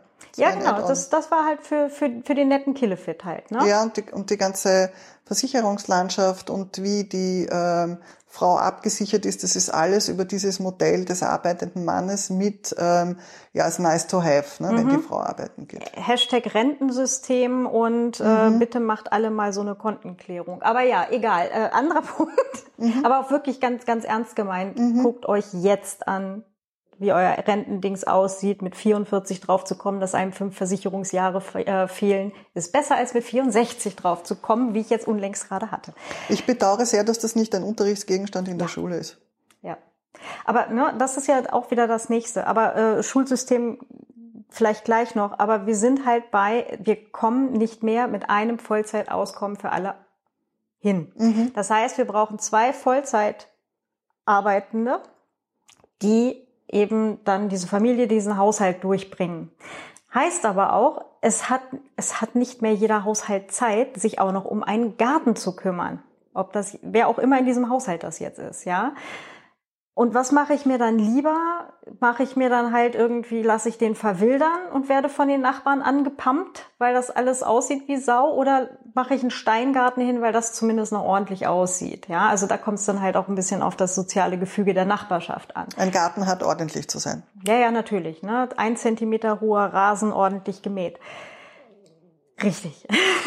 natürlich nicht richtig, aber... Ähm, ein Mensch, der einen unordentlichen Garten hat, ja, das, das kann ja bei den Leuten drinnen sieht das genauso aus und wie sieht das, ne, bei Hempels mhm. unterm Sofa. Genau. Und dann ähm, haben wir ganz viele Glaubenssätze, die von außen auf uns reinprasseln. Genau. Aber letztendlich haben wir gerade bei dieser ganzen Arbeitssituation und auch bei diesen ganzen Bullshit-Jobs, also halt wirklich Sachen, also weite Teile von irgendwelchen Management-Jobs, die man genauso gut weglassen kann, weil die Leute halt eigentlich ihren vorherigen Job gut gemacht, wo, gemacht haben, befördert wurden in einen anderen Job, den sie jetzt nicht gut machen. Ja, und etc. pp. Aber das ist ja wirklich noch ein ganz großes Problem bei dieser ganzen Finanzdiskussion und Gesellschaftsdiskussion, dass wir eigentlich mit dem Modell, wie wir es jetzt haben, uns an jeder Front einfach nur schaden. Also jeder. An der persönlichen, weil ein Job, also ich hatte selber mal einen Bullshit-Job, ja. Ähm, ein Bullshit-Job, wenn du da hingehst, es ist es ist ja dann eigentlich nicht, nicht Burnout, sondern Boreout. Ich bin völlig falsch an diesem Platz. Ich könnte mit meiner Energie ganz andere Sachen machen. Ich könnte mit meinem Wissen, mit meinem, meinen Fähigkeiten könnte ich ganz andere Sachen machen, als hier stupide in irgendwelchen sinnbefreiten Meetings sitzen. Ja. Das ist ja auf der persönlichen Ebene nicht hilfreich. Es ist für das Unternehmen nicht hilfreich. Ja. Es ist für die Gesellschaft insgesamt nicht hilfreich. An diversesten Ecken und Enden hapert's doch da. Ähm, Entwicklungen betreffen auch ganze Gesellschaften, wie du gesagt hast, und die Arbeitsgesellschaft hat sich verändert seit der industriellen Revolution. Ja.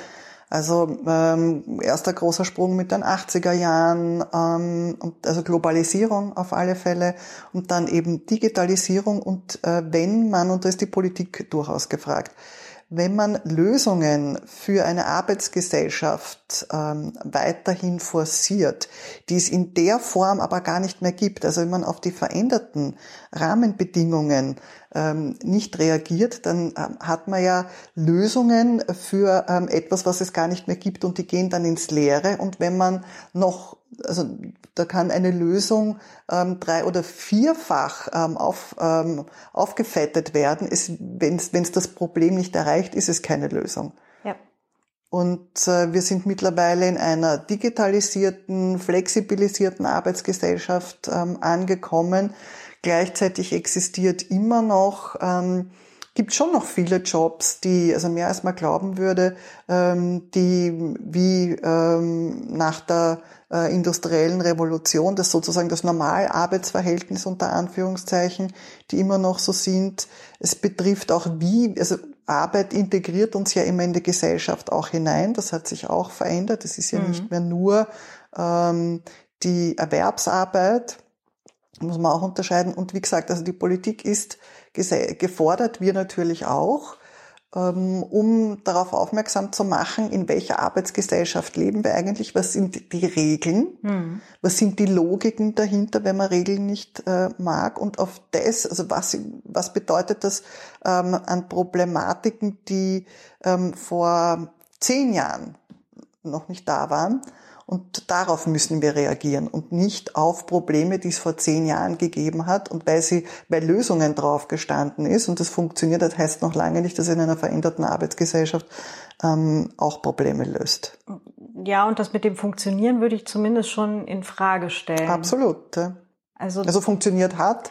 Das heißt nicht, dass es dass eine Lösung jetzt wieder funktioniert, wenn man den veränderten Rahmen, die veränderte ähm, Arbeitsgesellschaft ähm, nicht mit in Betracht zieht. Ja, also das ist deine, deine also das ist dein Beispiel gewesen auch von ähm, okay. Ähm, Hammer hat geholfen ähm, 1960, dann wird er auch 1980 äh, noch helfen und ähm, 2023 auch. Nö. Nee, also es ist halt die Frage, was ist denn eigentlich das Problem? Richtig. Na, und wie gesagt, wir haben jetzt äh, unterschwellig oder ne, drunter liegend sind eben tatsächlich unsere Glaubenssätze, sowohl unsere persönlichen als auch eben diese gesellschaftlichen. Ne? Ähm, und so Sachen wie Steingärten, Sachen wie Burnout, ne, Sachen wie, ähm, dass wir unsere Alten wegsperren, ja, in irgendwelche Altenheime, weil es nicht mehr möglich ist, dass wir sie zu Hause im Familienverband irgendwo unterbringen, dass wir die Kinder wegsperren den ganzen Tag in irgendwelche Ganztagsbetreuungen etc., damit eben die Erwachsenen 40 Stunden arbeiten können, um die Familie durchzubringen. Das ist ja alles, das sind ja alles ähm, Symptome desselben Problems letztendlich, dass wir uns als Personen, als Familien, als PartnerInnen, wie auch immer, Partnerschaften das Leben so normal nicht mehr wirklich leisten können. Wenn nur eine Person verdient, wenn eben ein entsprechendes Einkommen nicht da ist. Und das ist ja eben auch unser Problem als Kreative. Wie kommen wir dahin, dass wir ein vernünftiges Einkommen kriegen, um in dieser Gesellschaft überhaupt mitspielen zu können? Also, das ist jetzt vielleicht sehr drastisch formuliert, aber letztendlich ist es das ja. Ja, und da ist jetzt die Frage so, okay, ähm, auf der gesellschaftlichen Ebene können wir es nicht von heute auf morgen lösen. Da brauchen wir halt, also es braucht halt einfach Zeit, dass wir da dran müssen. Das ist, glaube ich, allen klar. Nicht nur aus Umweltaspekten, sondern halt auch aus gesellschaftlichen Aspekten. Und ich hoffe, dass es sich halt einfach Hand in Hand weiterentwickelt, weil es sich auch einfach weiterentwickeln muss, aus den Gründen, die wir gerade auch schon alle genannt haben. Ähm, und jetzt aber für den Moment, solange das alles gerade noch so ist oder gerade im Umbruch ist etc., können wir halt trotzdem gerade nur bei uns ansetzen. Wie bringen wir uns dazu, bei dem ganzen, Entschuldigung, bei dem ganzen Zirkus mitzuspielen. Mhm. Ja, und das ist dann eben so, ja, letztendlich Arbeit an den eigenen, an den eigenen Motoren oder am eigenen unterliegenden Glaubenssystem. Ja, diese, diese ganzen Antreiber, die wir halt so haben, die uns normal nicht bewusst sind, da eben Stellschräubchen zu drehen, um irgendwie sinnvoll mit den Situationen halt auch arbeiten zu können. Und dann halt auch wirklich sagen zu können, ja, deswegen fand ich vorhin dein E-Mail-Beispiel auch so schön, das, Eingängliche.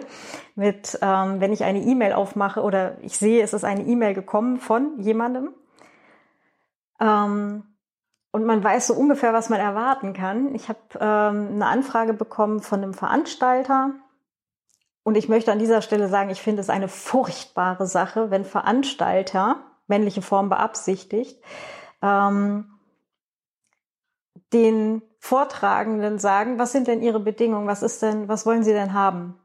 Bei mir genauso. Kann ich auch ein Beispiel bringen. Ist genau gleich. Genau Grauenhaft. Gleich. Grauenhaft. Weil nahezu jede Frau, die ich kenne, also dich jetzt wahrscheinlich ausgenommen und wahrscheinlich noch zwei oder drei andere, jeder andere würde da mit 150 Euro wahrscheinlich reingehen. Oder mit irgendwas, was einfach viel zu tief ist. Weil Frauen einfach durch Sozialisation noch mal mehr als Männer viel zu wenig oder viel, viel mehr an solchen Geldglaubenssätzen wie meine Arbeit ist nichts wert, ne? Oder Geld stinkt, äh, sei nicht so gierig, äh, Bescheidenheit ist eine Zier, was wir halt so alles gelernt haben. Mhm. Gerade die Mädchen dass wir da halt einfach viel zu niedrig ansetzen. Und die Veranstalter lachen sich dann ins Fäustchen mit super, noch eine Frau um 150, hier haben wir noch eine zweite, oh, die will sogar 200, ne? Da macht nichts, dann können wir uns den Keynote-Speaker für die 3000 nämlich auch leisten. Mhm. Und ich denke so, nein, verdammte mhm. Axt, nein, gib mhm. doch einfach allen dasselbe plus individuelle Reisekosten fertig aus. Mhm. Das kann doch nicht so schwierig sein. Mhm. Budget, das wir haben, geteilt durch Anzahl der Vortragenden, fertig. Mhm. Ja, okay, also es kam dann auf jeden Fall diese Antwort diese, dieses Veranstalters, ja, ähm, mit ähm, ja herzlichen Dank für das Angebot. Er möchte jetzt dann darüber reden, also telefonieren. So alles klar, nehme auch mehr. Ähm, aber das war halt auch für mich so ein, so ein Learning mit, ja, da dann halt auch nicht zu tief reingehen, auch wenn es sich doof anfühlt. Genau. Genau. Ja ganz bewusst, also da ist gut, wenn man vorher sich selber ähm, beobachtet hat und weiß, dass da Glaubenssätze dahinter stecken, die ähm, Emotionen auch ähm, benennen kann und ähm, dem nachgegangen ist, welche Haltung ist mit welchen Emotionen verbunden und sich bewusst entscheiden und in Kauf nehmen, das könnte unangenehm werden. Was bedeutet unangenehm? Ähm, eine unangenehme Emotionengemengelage. Hilfreich vielleicht eine andere Körperhaltung. Ganz wieder eine bewusste Entscheidung. Hin, ja? Wieder eine bewusste Entscheidung. Ja. Und die bewusste Entscheidung, die ähm, du getroffen hast, ist ja, ich gehe jetzt mal anders rein. Ähm, und mir ist klar, in Anlehnung an äh, die äh, Autoren, Autorenkolleginnen, in Anlehnung an mhm. die Autorenkollegen, vielen Dank, es werden diverse Stimmen, ich äh, ergänze um ähm, Emotionen daherkommen. Vielen Dank für den kreativen Input, ja, wunderbar. Ähm, ja. Die Entscheidung ist aber hier gefallen. Mhm. Und dann ähm, so hineinzugehen. Ja. ja. Also beim Abschicken der E-Mail war das halt wirklich so ein Ja, fuck it, was auch immer. Ja, da schickt man das dann gleich mit, das ist auch eine emotionale Geschichte, das ist eben das ist E-Mail absolut. Why not? Man kann auch ja. ähm, E-Mails mit einer emotionalen Botschaft versenden. Kann man auch, Sehr ja. Sehr befriedigend manchmal. Ja. Auch großer Tipp, unterhaltet euch mit Leuten.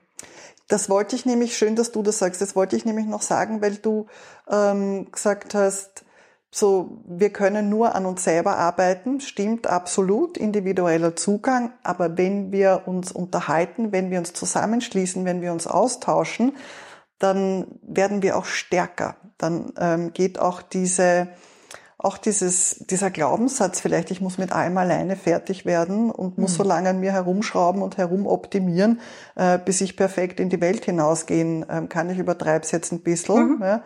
Ähm, Nö, also wir, wir tauschen uns ja auch aus und kommen drauf, ähm, ja, es, ähm, man kann auch gegenseitig Glaubenssätze ähm, aufspüren und ja. die andere kann dann sagen, ähm, bei mir ist das folgendermaßen und dann so, hm, interessant, gefällt mir, nehme ich mit, kaue ich an dem herum wie, an, wie ein Hund an einem Knochen, drehe und wende das und das, ähm, also in, in freundlicher und ähm, einander zugewandter Atmosphäre ist es, oder mhm. Haltung sagen wir, wird es dann auch nochmal kräftiger. Ja, das. Und äh, was ich gerade auch noch meinte, also zusätzlich zu dem, alles davon und zusätzlich zu dem aber auch, äh, ich habe tatsächlich ein bisschen rumgefragt bei Frauen, kennt jemand jemanden, die schon mal dort vorgetragen hat bei dieser Veranstaltung? So ganz konkret, ja. Also in dem mhm. Fall wirklich ja, ganz konkret. Und ähm, oder halt auch so, was würdet ihr denn da grob ansetzen? Ne? Oder wie wäre denn da, oder ja. kennt ihr irgendjemanden? Ne? Referenz, ja. Referenz Gut. einfach mal ein bisschen rumgefragt. Und mir dann dachte so, also ich habe dann auch auch mit mit äh, einer Person gesprochen, die halt da auch ähm, tatsächlich über eine Agentur ganz häufig äh, Buchungen machen lässt, die das die solche Anfragen dann einfach an eine Agentur gibt.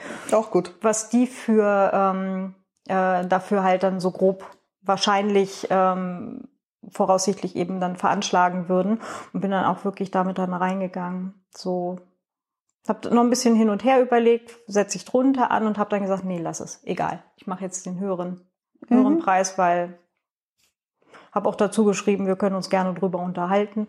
Ich habe sogar extra einen ganzen Tag verbracht und habe auf meiner Webseite eine Seite Speaking angelegt. Also die gab es zwar schon mal, die war aber ausgeblendet tatsächlich jetzt und habe ähm, hab die dann wieder ein bisschen aufgemöbelt, habe noch eine weitere Seite zu. So setzt sich mein Honorar zusammen mit Reisezeitenvorbereitung, Anpassung auf genau dieses Event etc. dazu getan äh, wo dann auch schön im Fließtext drin steht, dass äh, wir auch, wenn mein, meine Honorarvorstellung nicht zu ihrem Budget passt, wir können über alles reden. Das Einzige, was ich nicht will, ist, dass ich hinterher höre, dass die Männer mehr verdient haben als die Frauen. Steht schön im Fließtext drin. Das ist super. Also, wo ich mir dachte, ähm, wenn Veranstalter das lesen und sie sagen, wir wollen drüber reden, dann haben sie aber auch gleich die, die Grundvoraussetzungen dazu. Ach, das ist schön gepfeffert, das finde ich super. Spicy, nice.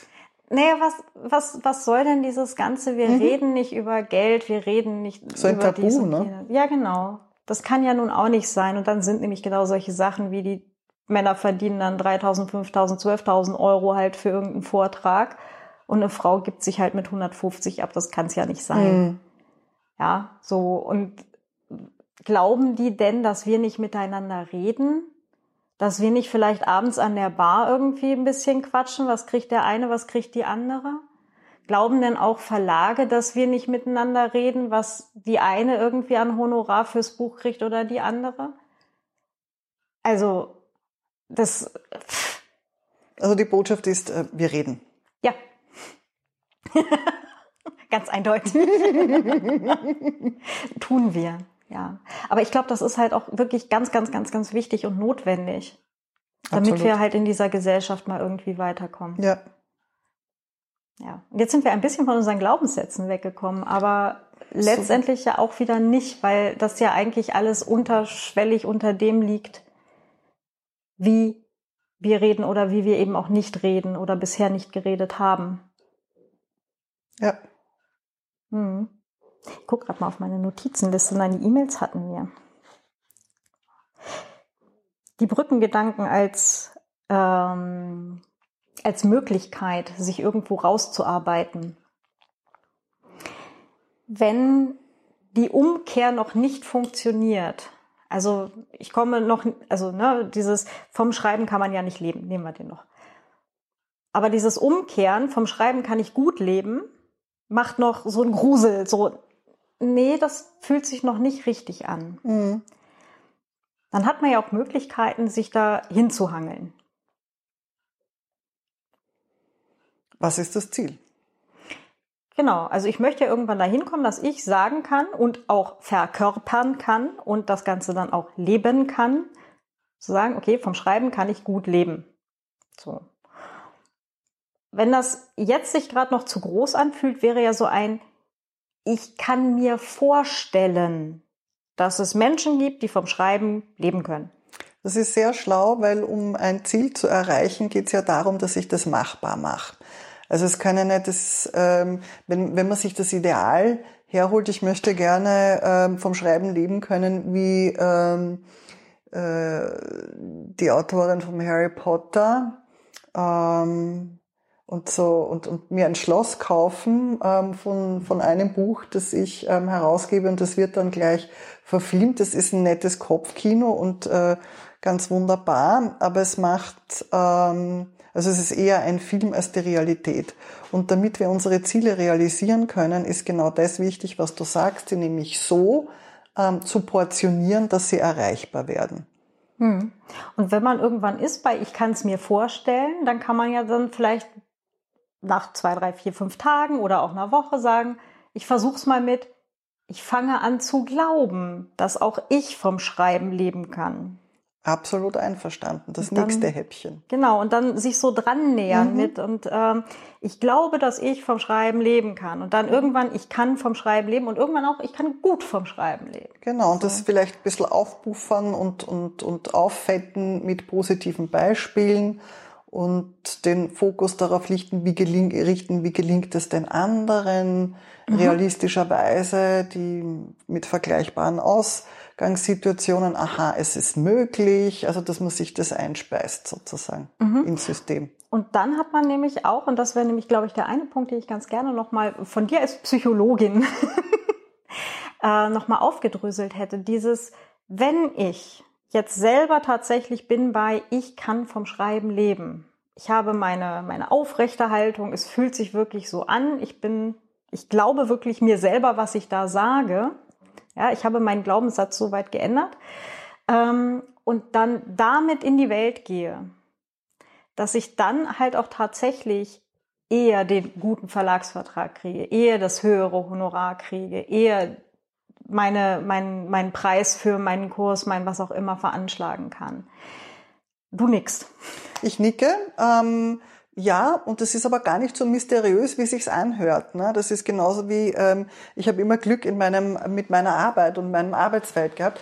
Da gibt's ja ähm, ganz viele ähm, Elemente, um dorthin zu kommen. Also ähm, jetzt habe ich den, den Glaubenssatz, ich kann ähm, einen Satz aussprechen, der sich gut anfühlt.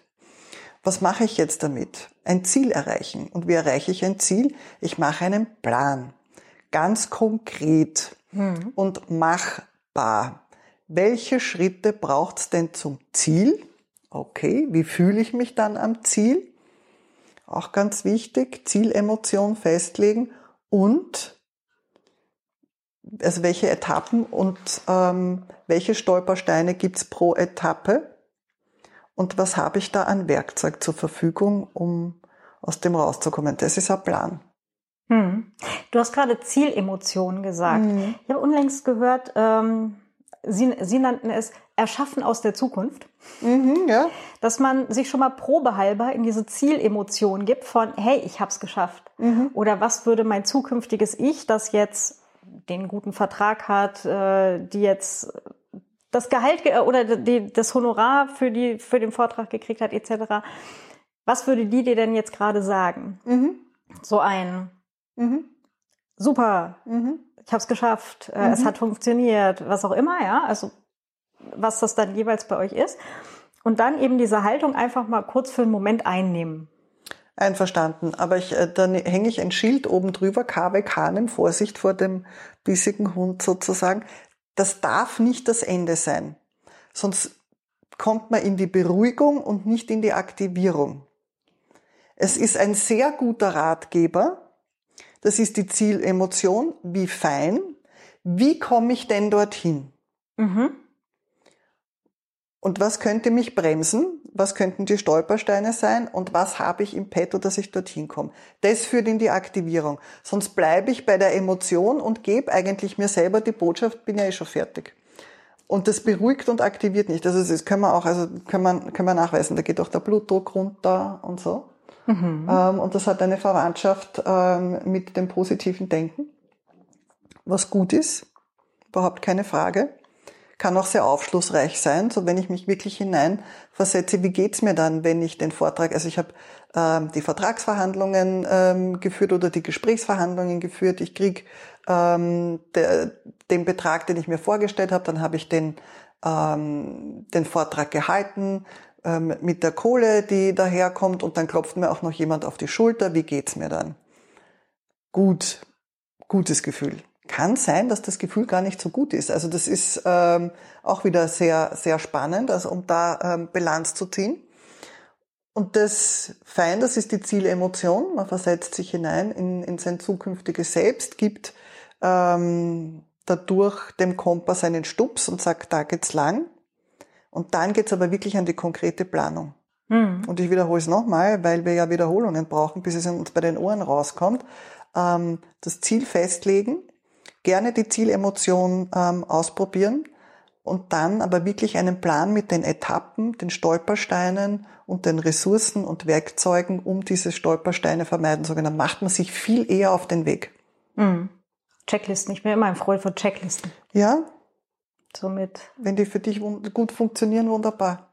Ja, vor allem welche für Stresssituationen. Genau. Das ist so wie für Piloten. Piloten haben ganz viele Checklisten, weil in dem Moment, wo die gerade die Maschine aus, auskommt, ja, ja, Da, da hast du nicht mehr die, die, ne, die mentale Bandbreite. Und das ist die mentale Aktivierung. Ja, also ja. das ist ja so ein, ein Probehandeln eigentlich, diese Gedanken. Ich weiß nicht, ob du ähm, gerne Skirennen schaust, ähm, aber das ist in vielen Familien in Österreich ähm, ist es noch, ähm, oder Haushalten eigentlich, muss man sagen, ist es noch üblich, dass man so am Sonntag zum Mittag schaut man so Skirennen. Das, hat das war bei meinem Ex-Mann und, und seiner Familie auch. Das hat so eine Tradition. Noch mittlerweile schaut man das in an verteilten Orten und, und tauscht sich über Social Media drüber aus. Finde ich auch interessant. Ich war da nie besonders zu haben, war ab dem Zeitpunkt aber, wo sie Berichte gebracht haben von vor dem Rennen, also wie sich äh, die Athleten und Athletinnen vorbereiten auf das eigentliche Rennen. Und da siehst du, dass die neben der Strecke stehen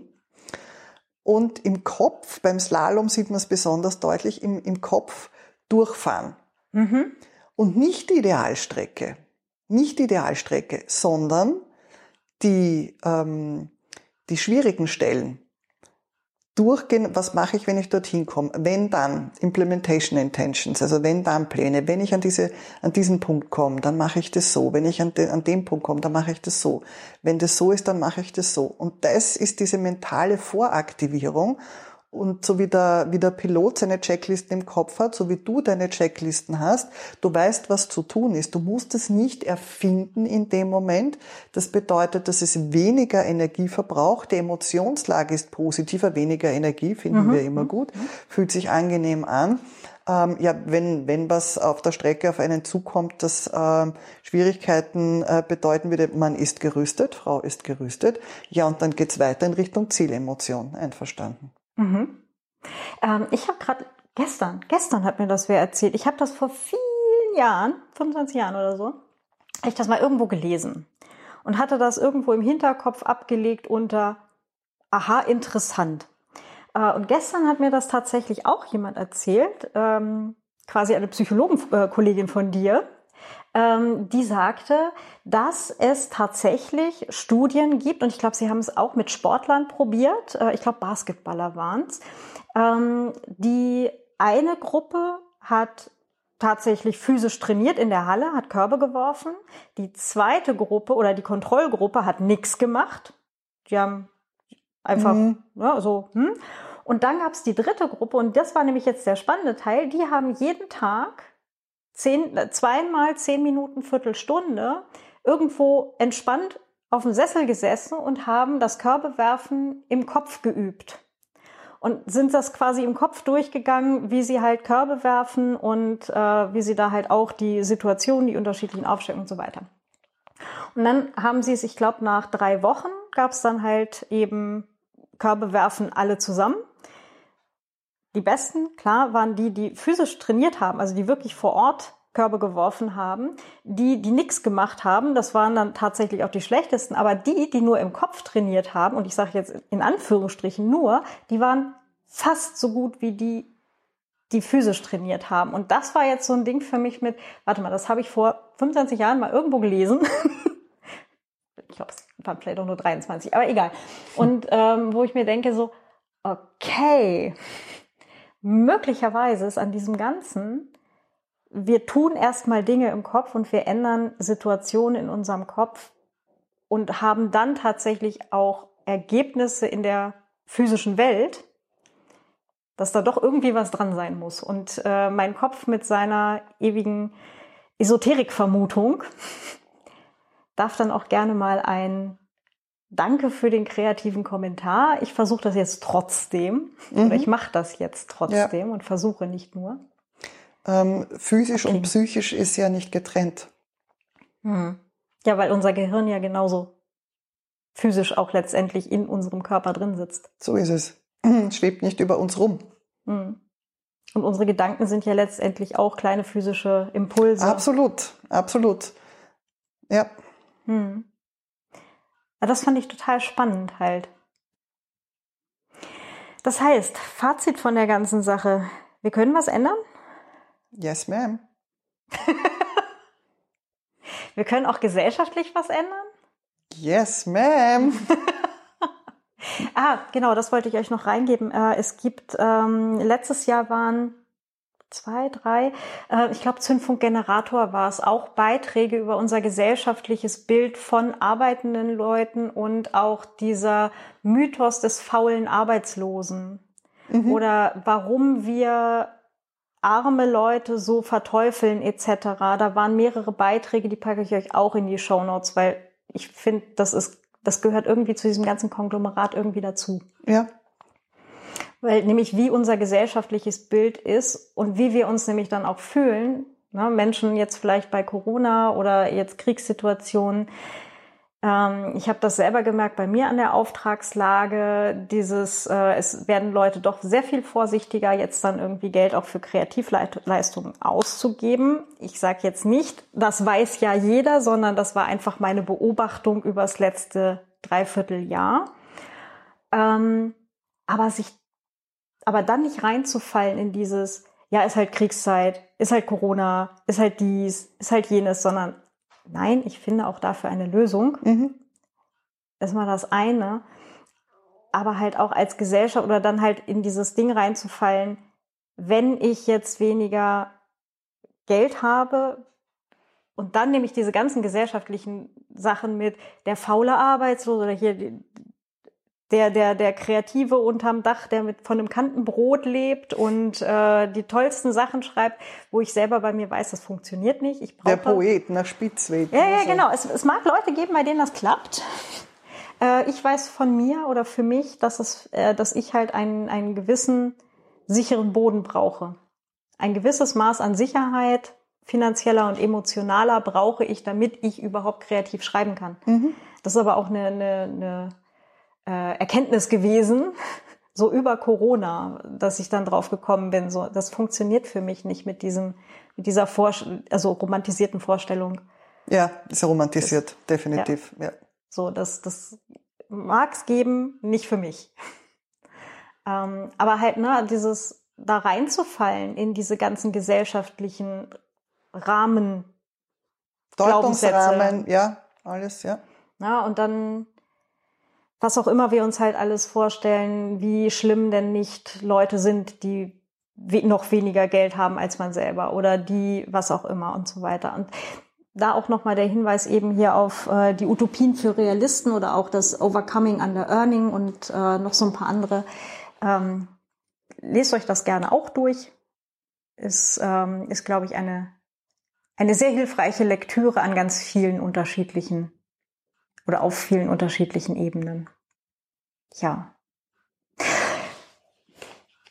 ich glaube, bevor wir noch weiter über Gesellschaft ranten oder über unsere gesellschaftlichen Vorstellungen von verschiedenen Themen, äh, setzen wir für heute zumindest einen Punkt.